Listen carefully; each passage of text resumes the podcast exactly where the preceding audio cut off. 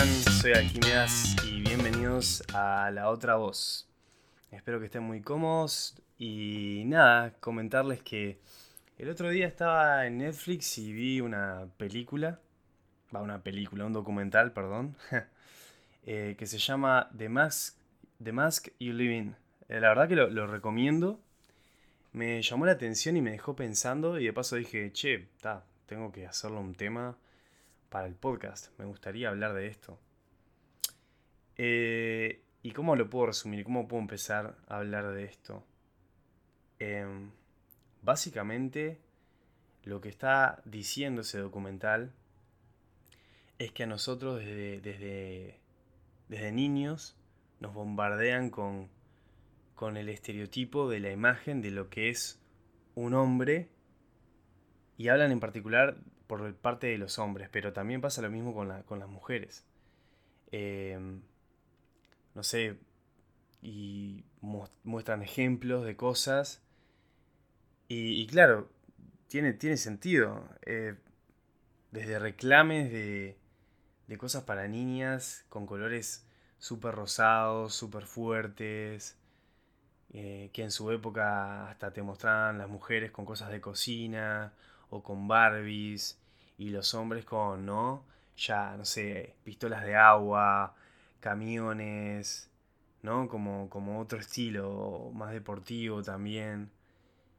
Y claro, uno se pone a pensar y es tipo, pa, sí, o sea, salado que eso en realidad te recondiciona. Y, y nada, me puse a pensar en mi propia infancia. Y dije, a mí me pasó esto tan así. o sea, en definitiva nos debe haber pasado a todos en cierta medida, en algunos en, mayor medida, en otros en menor medida, también dependiendo del tipo de padres que, tuviesen, ¿no? Eh, los padres influencian muchísimo también. Yo recuerdo que igualmente no soy una persona que se deje llevar tanto por el estereotipo, pero de todas formas, evidentemente que en cierto aspecto me habré dejado influenciar. Yo recuerdo cuando cuando era niño, eh, yo jugaba con muñecos de acción míos, pero también tomaba las Barbies de, mi hermana. Eh, no, era que solo, ah, bueno, soy un hombre, voy a agarrar solamente muñecos de hombre.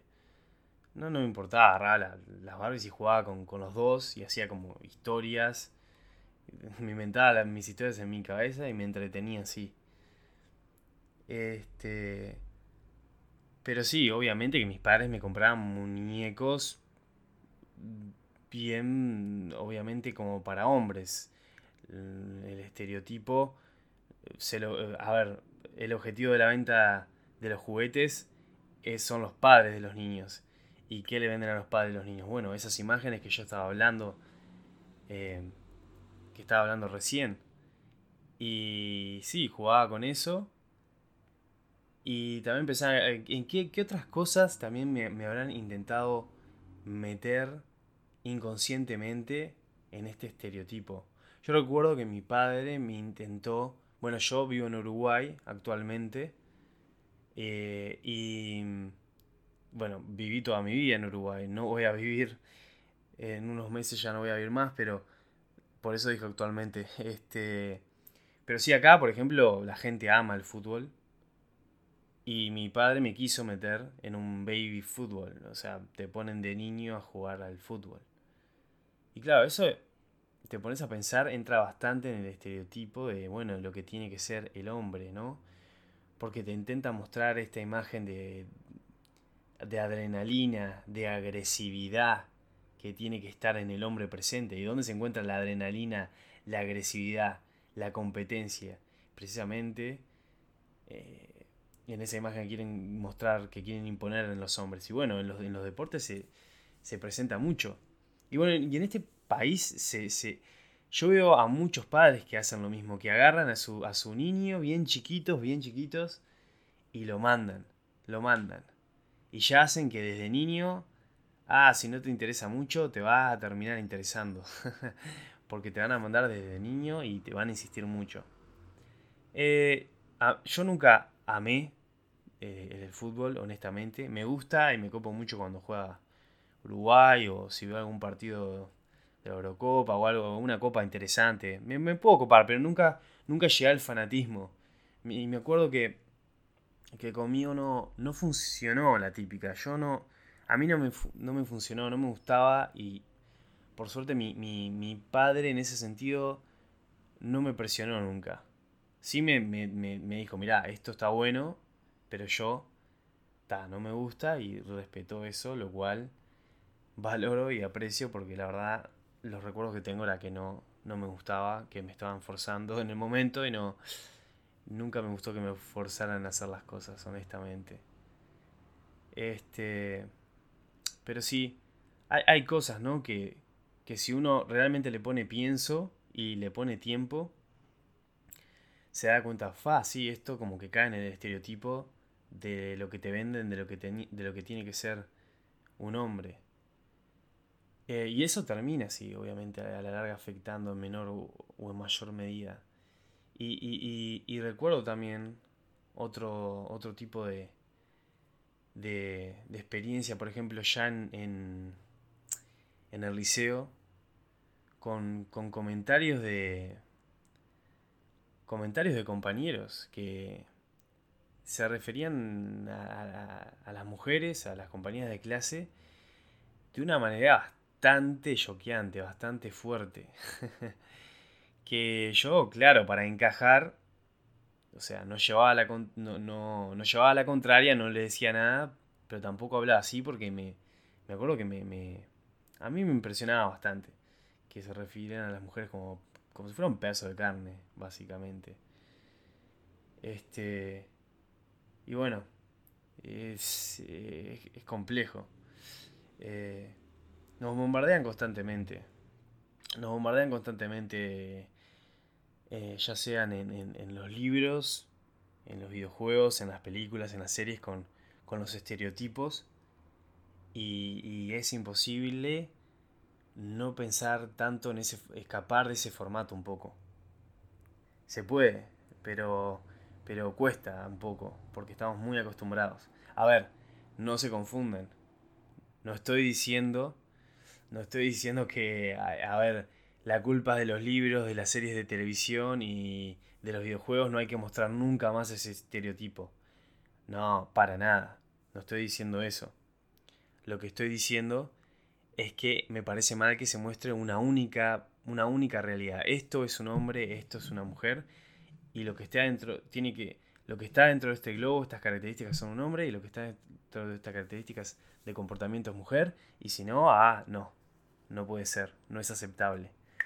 La realidad es que es una, somos toda una, gama de, Es una gama, ¿no? Eh, obviamente que existen los extremos. una persona extrema que se comporta extremadamente como el macho macho, macho alfa, y una mujer ultra femenina. Pero hay, muchas gamas, hay muchas cosas entre medio y eso está bien. Me parece perfecto que, sea así y en la medida que lo podamos mostrar, eh, cada vez va a ser mejor.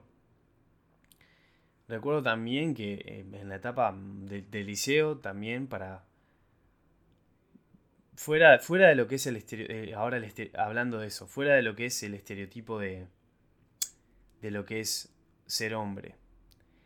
Eh, hablando un poco de, las máscaras, como decía el, el, título del documental, la máscara en la que vivís. Todos, todos usamos alguna máscara. Todos usamos alguna máscara y en algún punto en algún punto elegimos seguir usándola o no. Por ejemplo, yo recuerdo en el liceo eh, que en un momento tal empezaban a fumar marihuana y la verdad es que yo en ese momento no me sentía cómodo. No me sentía cómodo, pero sentía que si quería ser parte de ese grupo necesitaba empezar a fumar. Y entonces era como, mm, realmente tenía que ponerme esa máscara de ser, ah, sí, soy esta persona que me encanta fumar marihuana para que ustedes me acepten. Y la verdad que yo en ese momento dije, no, ¿sabes qué? La verdad no me interesa. Y me dejé de vincular con esa gente. Y dentro de ese grupo había una persona que fue mi gran amigo de infancia, mi gran amigo de, de la escuela. Pero bueno, en ese momento valoré más mi verdadero yo, mi verdadera forma de ser y dije, no, este no soy yo realmente. Pero la realidad es que a veces, bueno, uno valora más otras cosas, uno valora más, no, yo quiero pertenecer a este grupo, yo quiero ser parte de esta gente, por tanto, voy a fingir, voy a ponerme esta máscara, entre comillas. Todos entendemos que es una metáfora, obviamente, lo de la máscara. Y me voy a poner esta máscara y bueno, voy a fingir ser de tal forma para integrarme a este grupo. Yo, la verdad, me doy cuenta que escapo mucho a eso. Y lo hago inconscientemente. O sea, yo como que intento ser yo mismo y me cansa, me, no, me agota. me agota intentar ser diferente, intentar ser otra persona. Pero veo que se hace. En mi trabajo mismo, una persona que entró después que yo a, mi oficina, a mi ambiente laboral, eh, se integró mucho mejor que yo. Bueno, en parte también porque tenían tareas en común con el grupo y se sentaban más cerca y yo todo lo contrario. No, no, tenía tareas en común y me sentaba mucho más lejos. Pero a la vez siento que esta persona como que... Eh, yo, yo leo, yo observo mucho a la gente. Y, y lo observaba y decía, este tipo está fingiendo demasiado. Está fingiendo demasiado para pegar, para, para caer bien y entrar. Y yo qué sé, yo siento que hasta la gente se da cuenta en parte un poco de eso, ¿no? Y por eso quizás yo no lo hago tampoco, por un montón de cosas, va, si no lo hago porque no quiero... En realidad no lo hago porque no quiero... Me cansa mucho fingir. Y por supuesto que todos queremos ser aceptados, todos queremos ser aceptados en cierto grupo y, y tener amistades, no somos seres que estemos creados para estar solos, pero pero sí, mi grupo, mi grupo es más reducido, ¿no? No soy esa típica persona que, se pone las máscaras que sean necesarias para caerle bien a todo el mundo y tener un millón de amigos, no, al contrario. ¿Puede ser contraproducente? Sí, puede ser contraproducente, no hay que aislarse, ningún extremo es bueno, ningún extremo es bueno, ¿eh? También esa gente que busca caer bien a todos, me imagino que debe ser muy agotador y, si será agotador no ser uno mismo por, mucho tiempo. Pero bueno, eh, ese es un ejemplo como puede haber, como puede haber muchos. Las máscaras son muchísimas, ¿no? En el liceo también lo utilizamos, lo utilizamos en todas las, etapas de nuestra vida. Queremos encajar, queremos encajar en una clase, con nuestros compañeros de clase. Yo eh, era una persona muy seria desde la escuela. O sea, yo de la escuela, para esto tengo que contar un poco de historia para atrás. Eh, yo eh, tenía una personalidad muy particular, hacía mucho lo que yo quería, no prestaba atención. Para mí tuve cierto déficit de atención, nunca me lo midieron profesionalmente, pero bueno. Lo que me llevó a repetir de año dos veces, no una, dos. Lo cual me marcó muchísimo me, pegó muchísimo en, mi ego, me, hizo sentir inferior, etc. Tuve mil complejos. Y eso me hizo convertirme en una persona muy seria y demasiado madura en una edad temprana. Pasé de ser un alumno terriblemente malo a un alumno muy bueno, sobresaliente, pero al costo de, de ser una persona súper seria, súper como desencajada, porque yo mismo me decía, no te mereces no te mereces ser parte de ellos, no te mereces ser feliz porque, bueno, obviamente no sos normal. Yo me lo decía a mí mismo, me decía que no era normal, porque no me hacían sentir normal mis compañeros de escuela, porque me discriminaban, me decían viejo, me decían un montón de cosas. me lo decían a diario, básicamente. No, no siempre a diario, pero bastante. Y eso te marca, más cuando sos no tenés una personalidad desarrollada, sos niño y te afectan las cosas. Eso me hizo eh, ponerme esta máscara, ponerme esta máscara de tengo que hacer todo lo contrario de lo que venía haciendo porque realmente me hice mal, me castigaron por esto y ahora estoy sufriendo a diario y se ve que me lo merezco porque no soy normal y, y nada, necesito revertir esta situación lo más rápido que pueda. Entonces la revertí de la mejor manera que pude, que fue creando esta personalidad totalmente opuesta a lo que yo me estaba comportando, que en parte me sirvió, que en parte me sirvió porque a veces tenés que fingirlo hasta lograrlo, no sé si saben la frase fake it till you make it, Es así, tenés que fingir cierta personalidad para lograrlo. A veces está bueno fingir, porque yo quería prestar más atención, quería ser mejor alumno, quería que me fuesen mejor. Realmente quería eso, no quería que fuera algo de momento, fingirlo por un rato y ya está. Pero a, la vez no, no, lo podía hacer, no podía hacerlo como un cambio falso.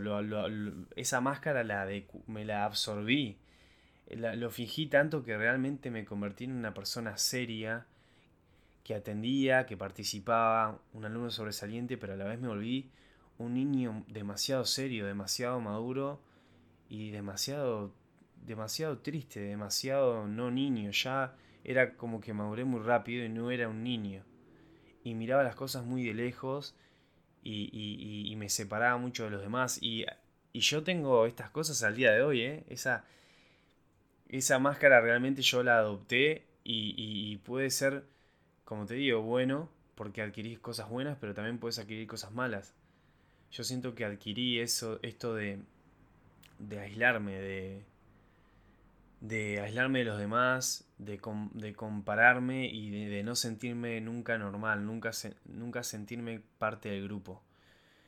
Por eso nunca pude sentirme como los bailes, cuando todos se divertían y todos tomaban y bailaban. Yo eso lo disfruté más adelante, más adelante pude abrirme. Recién a mis 16, 17 pude volver un poco más a, la normalidad, ser más yo mismo.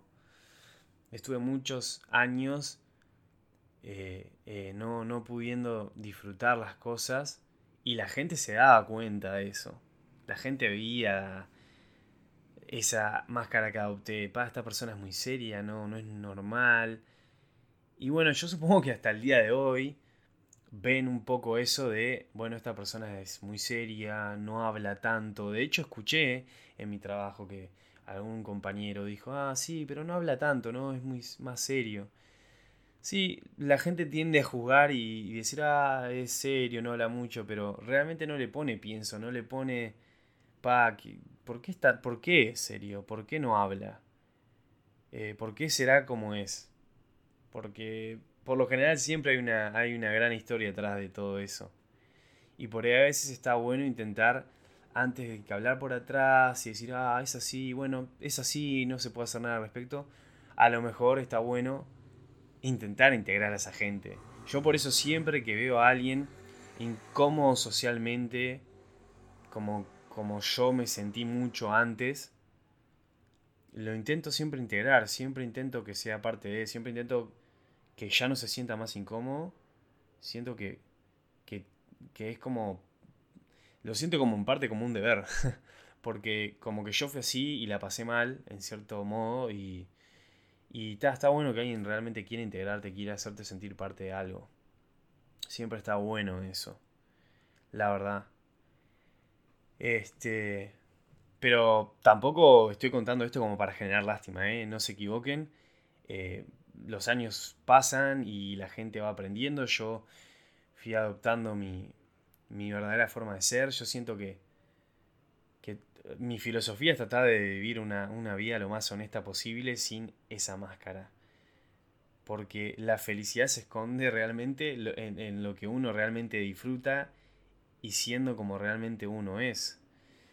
Así que, perfecto, yo te entiendo si vos pensás así, pero bueno, necesito necesito estar en este grupo por X motivo, porque es mi grupo de trabajo, porque necesito generar buenas relaciones para ascender en la empresa, necesito caer bien porque, bueno, me gusta tener muchos contactos de amistades que pueden derivar en, mejores amistades o en, no sé, en una oferta laboral, lo que fuere. Está bien, yo no jamás voy a culpar a alguien por eso, jamás. Pero cuidado con eso, porque puede ser contraproducente puede ser contraproducente eh, e-, esas máscaras porque realmente las puedes absorber y te puedes convertir en una persona diferente para bien en algunas cosas y para mal. Que capaz que te y decís, pa, yo no era así, yo, ¿por qué soy así ahora? ¿Por qué actúo así? Eh, son, son, muchos temas, ¿no? Esto, esto de las máscaras es muy metafórico. Y bueno, empecé hablando por el lado de, de, de, como la imagen del macho que se vende y termino hablando también por este otro lado. Pero, pero se relaciona, se relaciona. Este. El problema de las máscaras es, ese, ¿no? Que no. Que no mostrás tu verdadero ser y eso puede ser muy frustrante. Porque detrás de esa máscara puede haber dolor, frustración, eh, amargura, un montón de cosas.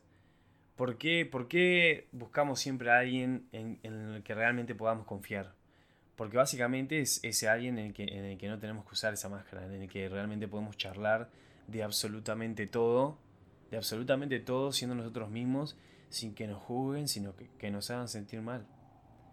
Y obvio, tampoco queremos amargar a todo el mundo, no podemos dar una imagen depresiva tampoco, yo no quiero dar una imagen depresiva a nadie, por supuesto, por eso en parte está bueno también un poco fingirla. Yo no quiero hacer cargar a la gente con cosas y ponerlas incómodas o hacerlas sentir mal.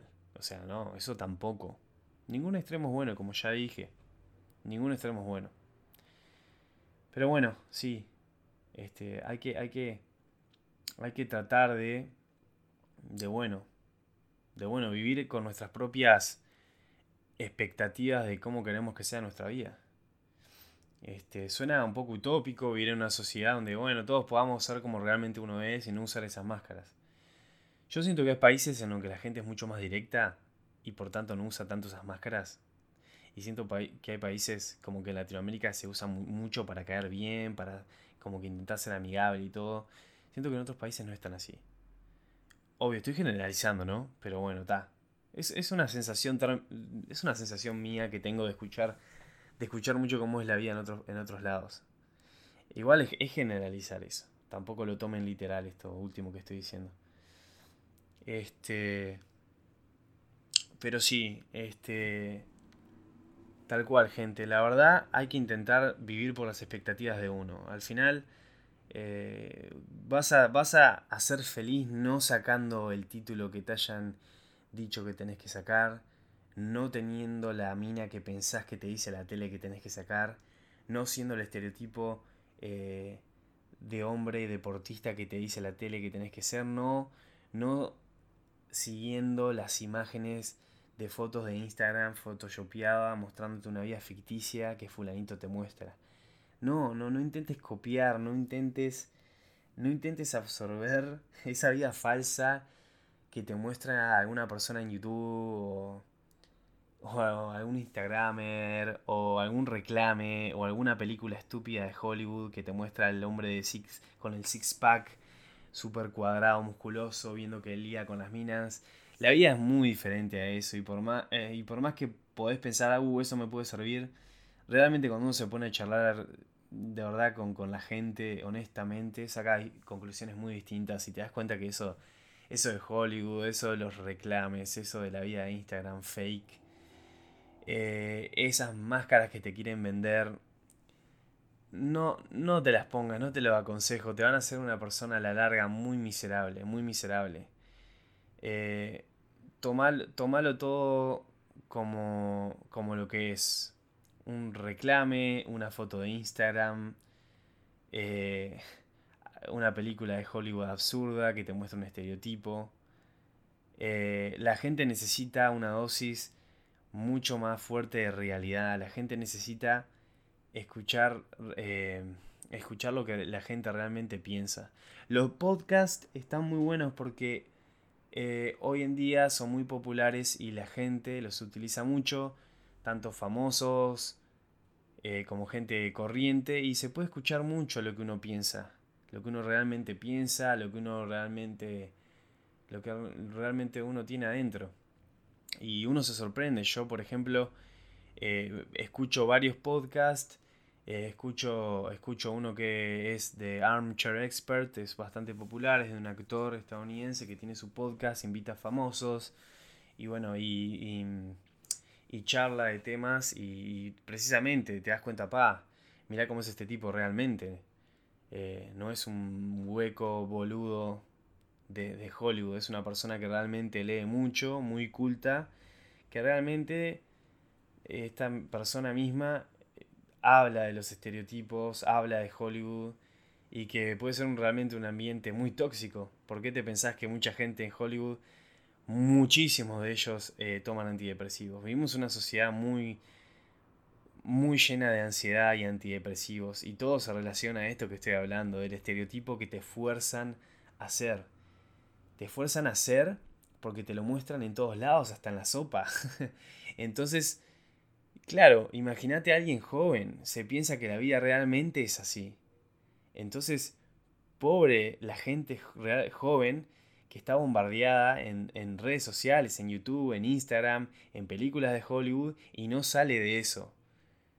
Yo le aconsejaría a esa gente que escuche podcasts profundos de gente culta, que realmente vea ese toque de honestidad y vea cómo realmente es la vida, que lea libros de autoayuda, que odio el título de autoayuda porque suena como que alguien está desesperadamente buscando ayuda, cuando realmente son libros eh, como de retrospectiva, de filosofía, con conclusiones muy buenas y aplicables para la vida real. Yo de a poco me estoy metiendo en el mundo de los libros, de, estos de autoayuda, que puedo sacar conclusiones. Está buenísimo. Está buenísimo. Eh, me leí en cambio, me leí ágilmente, los recomiendo. Más, más en cambio todavía. Ese libro es muy bueno porque ayuda a entender mucho cómo funciona la mente en sí. Eh, no va por este lado precisamente que estoy hablando en este podcast, pero ayuda muchísimo en general. Tal vez lo hable en otro podcast, lo de ese otro, lo de ese libro que leí. Eh, y bueno, gente, espero que espero que no haya sido un podcast muy bizarro para ustedes y que más o menos haya dejado un punto claro a lo que iba yo creo que me hice entender. Eh, es un tema que la verdad da para hablar muchísimo, muchísimo, pero no quiero caer en, la reiteración, no quiero ser repetitivo, me parece que el mensaje quedó, quedó ahí, quedó claro. Y nada, voy a empezar a decir mi mail al final de los podcasts. Por si de repente vos estás ahí, lo escuchás y te pinta hacerme una pregunta, podés mandarme un mail a alquimedas.gmail.com de lo que sea, de lo que tengas ganas, ¿eh? porque eso me puede ayudar eh, para alguna idea de un siguiente podcast o si realmente tenés una duda, tal vez te pueda ayudar en algo.